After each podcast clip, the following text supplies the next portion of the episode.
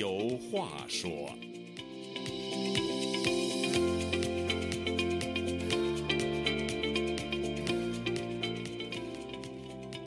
听众朋友，大家好，欢迎您再次来到《周家有话说》这个栏目，我是主持人家园。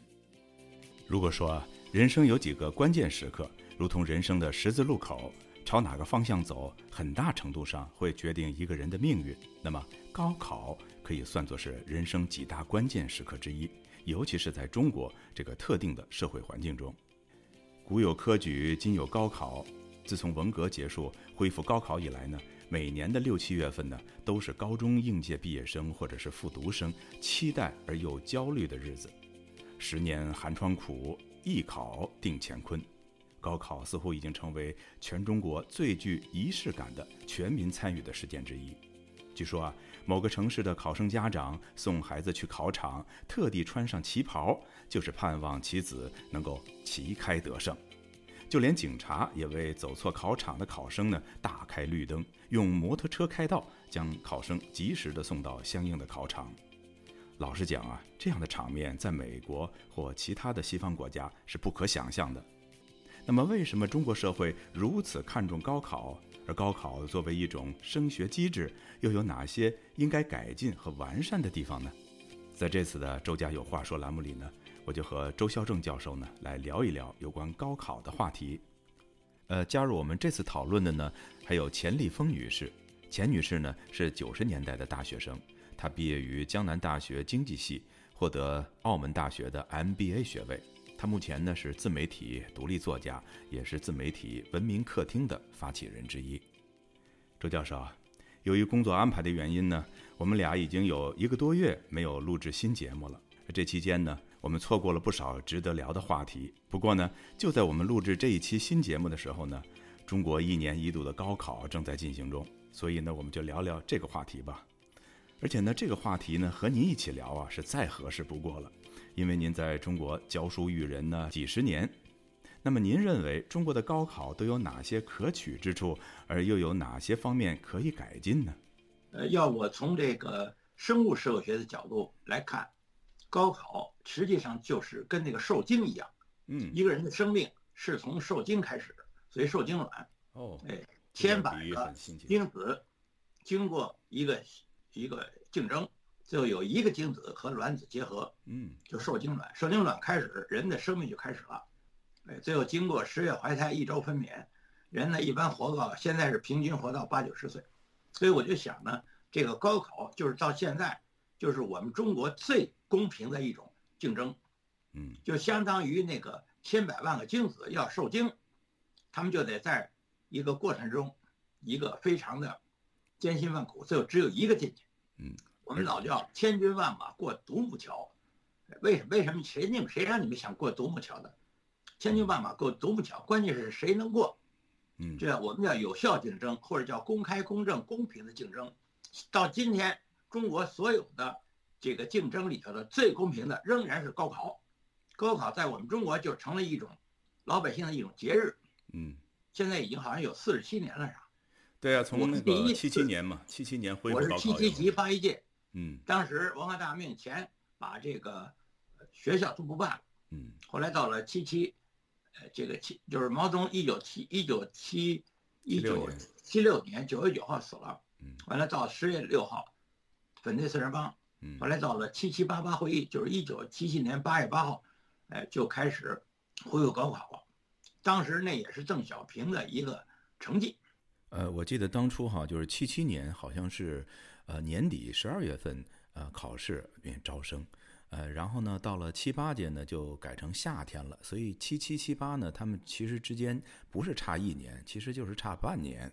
我就是七七级八一届，通称为。七七七八级八一八二届，嗯，因为七七七八级就隔了半年，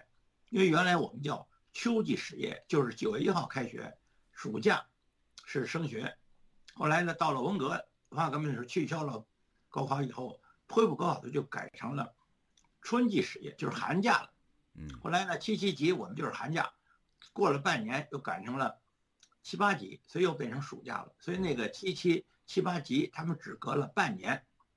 因为他改了所谓春季始业到秋季始业，那个始就是开始，嗯，春季始业就是寒假，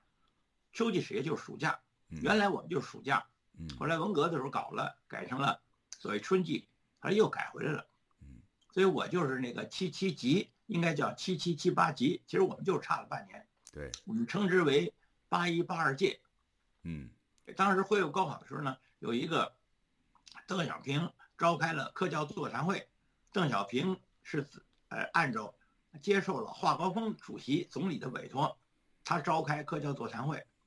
哎，当时呢，那个会一共开了四天，我们简称为七七八八会议，就是一九七一年八月八号。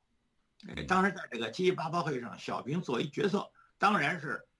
总理、主席华国锋他们都同意，只不过小平他说他分管科学和教育。当时呢，当时有一个全国人大代表非常有名，口才也很好，水平也很高，他是中国科技大学的教授。嗯，他是全国人全国人大代表，叫温元凯。嗯，当时呢，他们一共有二三十个这种当时的顶级的教授，咱们一块儿开的会。邓小平，这个参加，主持会议的人是清华大学的校长，后来又是哎蒋呃蒋南翔，不是何东昌，他是教育部长是何东昌，哎清华大学的校长，当时以后是原来的高教高教部的部长叫蒋南翔，他们都参加了。顶级的人，当时我就记得，这个中国的当时比较年轻一代的，非常有思想的，呃，思想解放的先驱，就是文元凯，嗯，他就提出来十六字，哎，叫做自愿报名，严格考试，哎，领导批准，择优录取。小平说：“你这十六个字儿，我同意十二个字儿，拿掉你那四个字儿，叫领导批准，拿掉。”所以小平，你注意为什么管他叫他自己的一个讲话叫解放思想，实事求是，团结一致向前看。解放思想是从这句话开始。我认为啊，就是拿掉领导批准，什么党的领导啊，对不对？就就拿掉这句话。当时连最思想最解放的之一袁文凯都说得领导批准。小平说拿掉，不要领导批准。嗯。所以说从七七七七八八会议，我觉得一个对我印象最深的一个就是。公平、公正、公开，是领导你凭什么批准呢？对，你们领导出现这么多贪官，而且你们又搞了十年文化大革命，嗯，所以我觉得你要让我回忆高考，我觉得最有意义的一件事儿就是拿掉领导批准，所以中国就后来又走了所谓市场经济，原来我们叫计划经济，你凭什么搞计划呀？市场经济的精髓就是自由市场经济，对呀，这精髓是自由，而不是市场，因为市场在我们的。汉语的系统里头是交商品交换的场所，就当时有中国有二百万个农村，每个农村都有一块自由市场，那自由市场就是一块地儿，那就是商品交换的一个场所，把市场跟经济往一块合。当时我们老师就说根本就不通并举。你要说中国的精髓就是自由市场，考试也是一样，自愿报名，哎，你们自个儿愿意报名就报名，用不着引导批准。嗯，所以我觉得是。有一句名言，但是我们老师就说过，说经济增长是社会公正的副产品，社会就保公正，用不着经济，抓什么经济？你只要社会公正，就简单说，你别欺负人，或者用中国的普世价值，己所不欲，勿施于人，我们叫同情心。你比如说，你愿意上大学，你的家长也愿意上大学，那别人也在上，但是这个上大学的资源是稀缺的，相当于中国的科举，一千三四百年了，科举也是一样。自愿报名，嗯，那时候既不用交钱，也不用考你的出身什么成分没有，就是科举嘛。最开始不就是状，不是最后就是秀才，后来就是举人什么进士，最后就是状元。对，考状元。这就是中国一千四百年的精髓，中东古老的东方文明的精髓就是科举。因为当时大清二百六十八年退位以后，成立了中华民国，中华民国就有了三民主义。后来那些民国那些元老说不行。我们还得加，所以原来叫立法院，嗯，这个立法、司法、行政，后来又添上一个监察院，还有一个考试院，所以我们中国叫五五院。人家美国、西方都是三权分立，我们是五权，特别是添上一个考试院，考试院就是一个科举，嗯，很人家人都要往天人往高处走，谁往高处走，你得变这个有有规矩，就相当于多想得奥运会的冠军，四年开一次奥运会。哎，你比如说马拉松冠军就一个，男的一个，女的一个，全世界就俩，谁能当冠军？跑跑多少？跑四十二公里，一百九十五米。嗯，就这个意思。所以说人为什么看愿意看比赛？当时我们有一个社会学的一个刊物上登一篇文章，说为什么人们都愿意看足球赛、篮球赛、乒乓球赛？比如说足球，你上十个人，我也上十个人，你那个大门多宽多高，我这大门也多宽多高。你在你踢上半场，下半场咱们换换场地，要换场子。嗯，哎，当时有一句话叫“足球社会学的精髓”，就是人们用比较公平的比赛来慰藉自己不公平的人生，它就是一种平衡嘛。嗯，因为人生不公平，你要说人生的精人生的起点就是受精卵，受精卵还是公平的。哎，妇女二十八天半排一个卵，哎，精子成千上万、成万上千，甚至是上亿。哎，它最后游游，最后有一个精子进去，进了进了受精卵之后，它就开始分裂。嗯，所以说你要说人类的生命的起源，应该说也是一个公平，而且是自由的。嗯，那个精子往卵子游的时候就是自由，但是增子跟精子不一样，有的就游得快，或者游的时间长。嗯，有有上亿个精子，有一个精子受精了。嗯，所以你要想人类的最最自然的就是公正。还是那句话，经济增长是社会公正的副产品。嗯，所以我觉得我们到现在四十七年的这高考，仍然是我们中国的各种分配稀缺资源的相对最公平的一个办法。所以我是坚决主张，就是从这一千四百年以前的科举演化到七七八八会议恢复高考，尊重知识，尊重人才。嗯，所以有很多人说这是很多人对于高考有这个觉得它不太公平。其实我觉得它最公平的就是高考，你否定高考，你还有什么公平？比如说中国现在是集权社会，嗯，哎，这个习近平无德无才，德不配才，德不配位，哎，居然当了一个十年的多了一个主席，我们管叫集权，嗯，这这是何等的邪恶呀！对，但是高考不行，高考是，你都到考场去考去，原来我们是七月的几号，因为那七月前面有的时候热，后来改了。就变成六六月了，现在是六月七八九。对，为什么？它就是因为中国，它有它那个那太热了。嗯，高考这四十七年的演化，你能看得出来。嗯，有些地方是越来越公正。嗯，有些地方呢，后来他就跟钱弄到一块儿去了。嗯，原来你考大学是国家干部，嗯，哎，学费是免的，哎，这个住宿费也都是免的，这就是那个时候的高考。所以高考呢，人们叫一分定终身，因为你考上大学就等于你变成国家干部了。但是说也包分配，大学毕业像我们大学毕业的时候就包分配，分配就变成了国家干部，就享受特权了。嗯，后来呢，觉得这不太好，就添上钱了。嗯，添钱呢，但是中国的自由市场经济远远没有成型，所以现在能赚钱的人，那不就是你得行贿受贿，你得钻空子。嗯，这以后咱们再另一个话题。是是是，您刚才讲到这个科举哈，这个联想到现在的高考。呃，我也赞同，就是说一定要有一个呃入大学有一个考试。但是如果说像现在这种一年只有一次，而且呃就这几天，如果你考上了或者是发挥的好，那你就可能去一个非常理想的学校。但是如果你这几天比如说闹病啊，或者有什么其他的一款，那这一年甚至几年的呃功夫都等于白下了。所以我觉得，如果说需要有改进的地方呢，可不可以考虑就是参考国外，尤其是美国，就是。美国的高中毕业，他在毕业之前的一年，他就可以参加一年几次的一个也类似中国高考的这么一个考试。呃，你取你最好的一个成绩，然后呢，把他送到你想去的学校，看人家要不要你。而且那个学呃，美国的高校录取这个高中毕业生呢，他考试成绩只是其中的一部分，他要靠看你其他的一种综合的方面的这种啊呃水平啊和评估。所以说呢，从中国来讲。当然，现在可能也各大的好的学校也看一个学生那个综合素质哈。我记得我们当时四十多年前考呃高考的时候，基本上就是以这个考试成绩来决定呃哪个学校录不录取。所以说呢，呃，今后如果有需要改进的地方，我觉得这个方面可以参考国外的一些做法，就是考呃就是参考一个学生的一个综合的呃这种素质。您觉得呢？对你这个也是当时大伙儿的一个意见。就是高考啊，不要一年考一次，嗯，一年可以考两次，那个夏天一次，呃，春天一次，后来我们当时有人就提一年四次，春夏秋冬，嗯，一年考四次。对，哎，四次后来到了问了一一到西方一调查，人家西方发达国家，人家就根本就没有统一的这考试，是，而且西方呢有民办的，有教会办的，还有所谓公办的。嗯，还有自家的自家学的，哎，就是在在家自己家不上学的，就是尤其是现在美国据说有现代的私塾。对。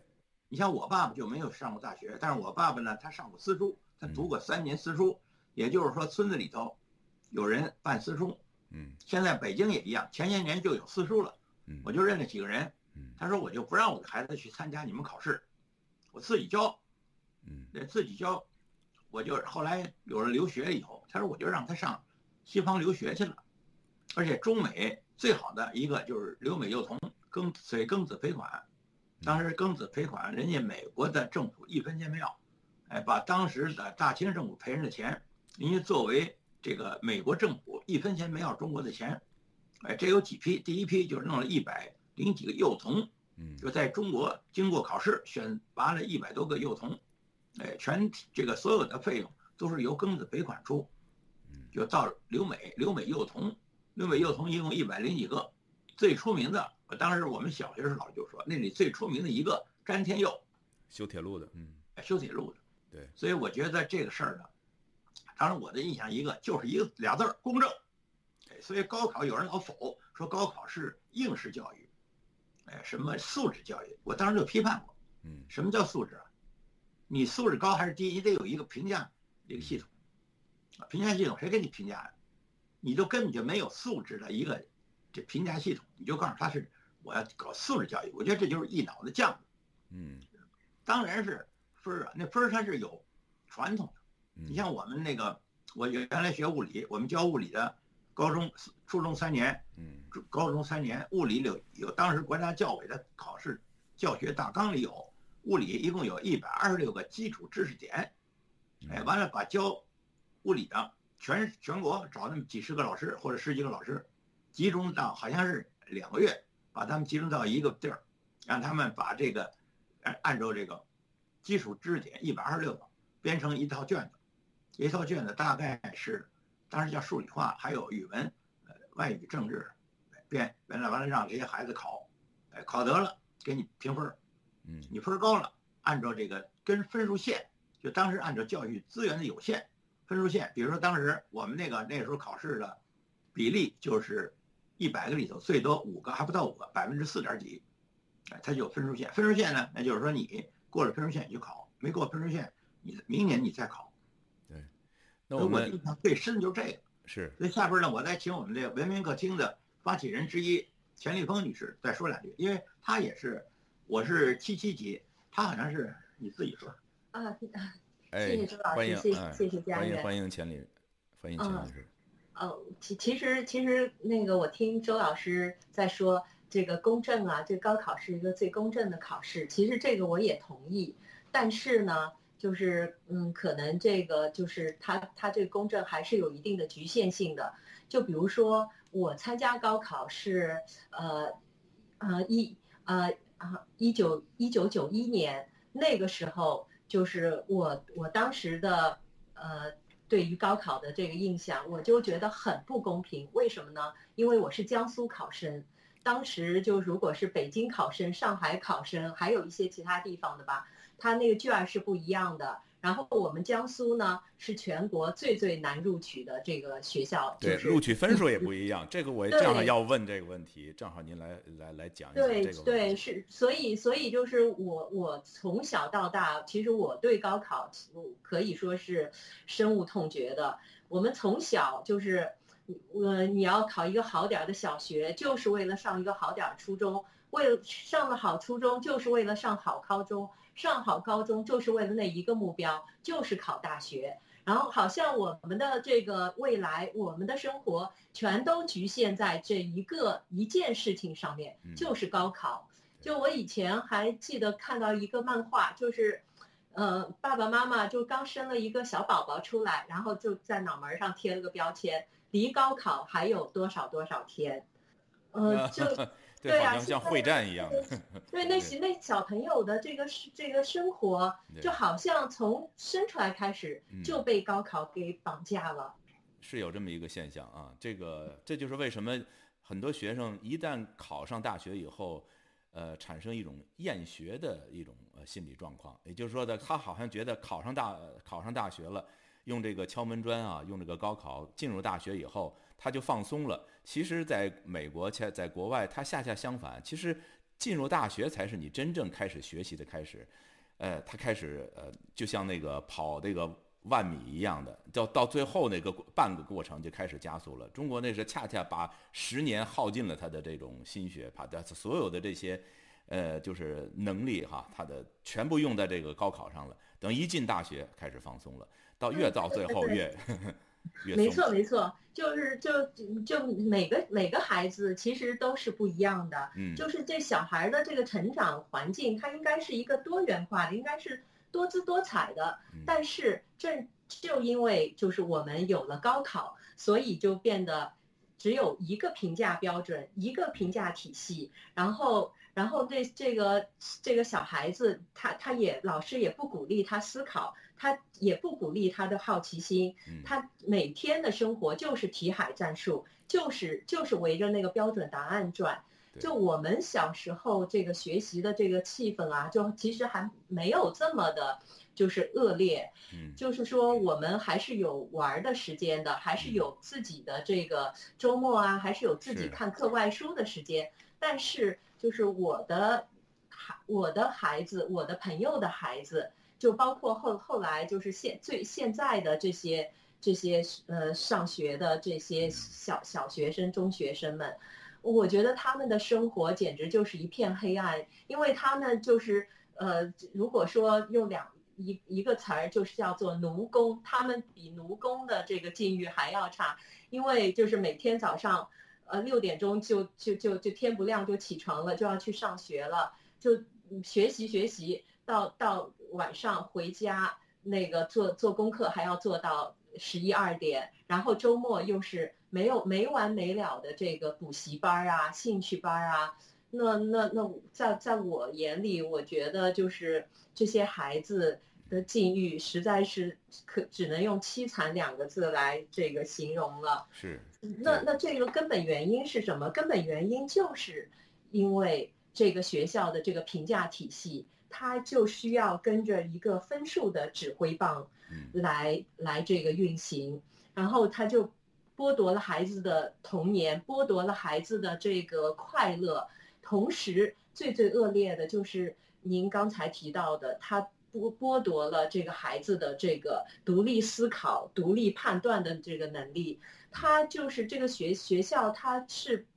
表面上是在培养人才、培养这个学生，实际上就是如果说的极端一点，他他就是一个培养奴隶的体系。嗯，这个这这个老师各科的这个老师，争相的给孩子增加压力，因为你不做，比如说我是数学老师，你不做我的数学题，那语文老师毫不客气，他就会给你增加给学生增加压力。所以说这个这个孩子在在这个这个高考的这个漩涡里啊，就是就是挣扎，就实在实在是就是。很凄惨的，对，把他们的这个学习兴趣都给抹杀掉了。就是再一个，尤其是在大学，甚至在包括大学，人家的一生一辈子都是靠着这个学习的兴趣，或者是主观想学这么一个动力推着往前走。如果说你是被动的学习的话，你的学习效果也好不到哪里去。他一旦过了这个坎儿，他可能一辈子都不想学了。对，没错，没错，就是就好好多好多孩子高考结束以后就。撕书啊，烧书啊，撕书，哎，对对，对，卷考卷那个课本都从那个楼上扔下来，就是就是对学习就可见已经就是深恶痛绝了。是，这个是非常非常要命的，不能这样。然后，然后我觉得这个问题的关键还还还有就是你经过这么这么样的这个。艰苦，经过这么样的这个折磨，剥夺了孩子的青春，那最后就他考上大学了，考上一个甚至是一个名牌大学了。那么他毕业以后，那他他的他的前景在哪儿？